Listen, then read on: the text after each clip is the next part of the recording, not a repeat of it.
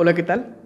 Espero que estés teniendo un excelente día, que hayas tenido un excelente día y de igual forma que estés por tener un excelente día.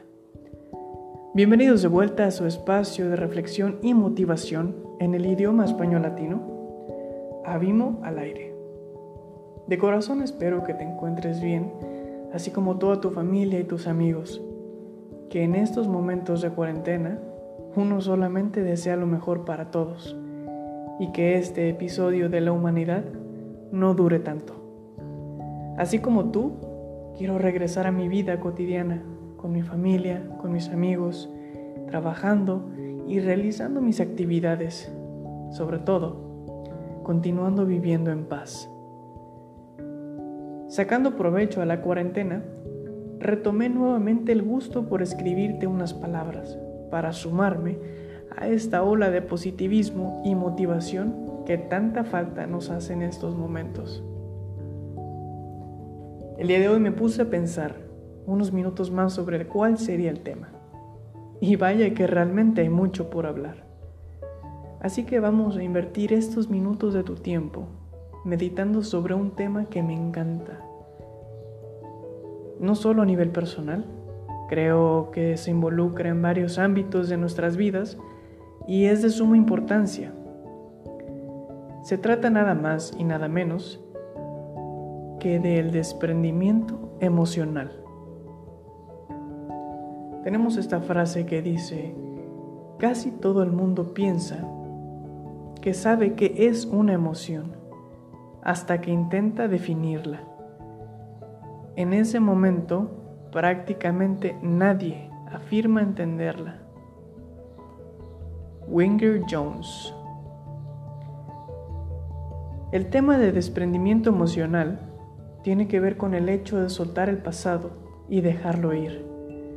Muchos de nosotros hemos pensado y pasado situaciones en donde omitimos este importantísimo paso, pues creemos que es innecesario ya que existe esta bella frase de borrón y cuenta nueva.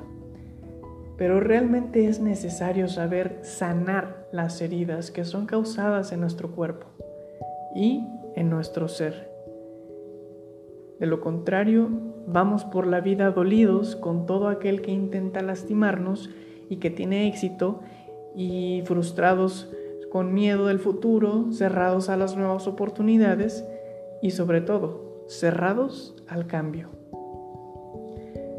Desprender es algo que en ocasiones nos cuesta trabajo, más cuando estamos cómodos con aquello que nos hace daño. Nos gusta sufrir en cierto modo, nos volvemos mártires de la vida y del amor y de aquello que no queremos dejar ir y que a la vez nos causa daño. En el ámbito emocional se torna esta situación más delicada, pues es bien sabido que las emociones a largo plazo, si no se tratan o si no las atiendes, pueden causar daños en tu cuerpo. Son como un arma de doble filo. Las usamos para el bien y en ocasiones las usamos de una manera innecesaria o indebida. Pero, independientemente del uso que les demos, son importantes y merecen de tu atención, para que de esta manera sanes lo que debas sanar y reconocer que es momento de soltar y continuar. Desprender las emociones no significa deshacerte de ellas, sino deshacerte de aquello que te provocó cierta reacción y que no te deja respirar.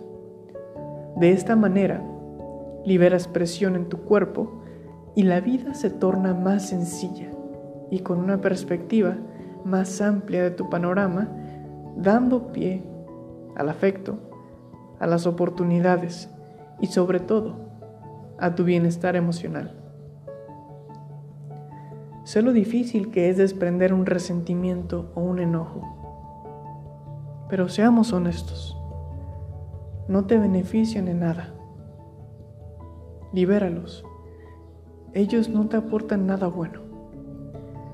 Y sobre todo, quienes te rodean Créeme que te lo van a agradecer.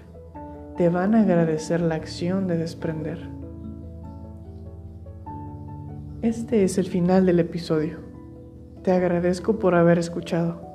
Continúa compartiendo y escuchando los demás temas y las demás temporadas que tengo para ti aquí en Spotify o en Anchor o en Facebook o donde quiera que me estés escuchando.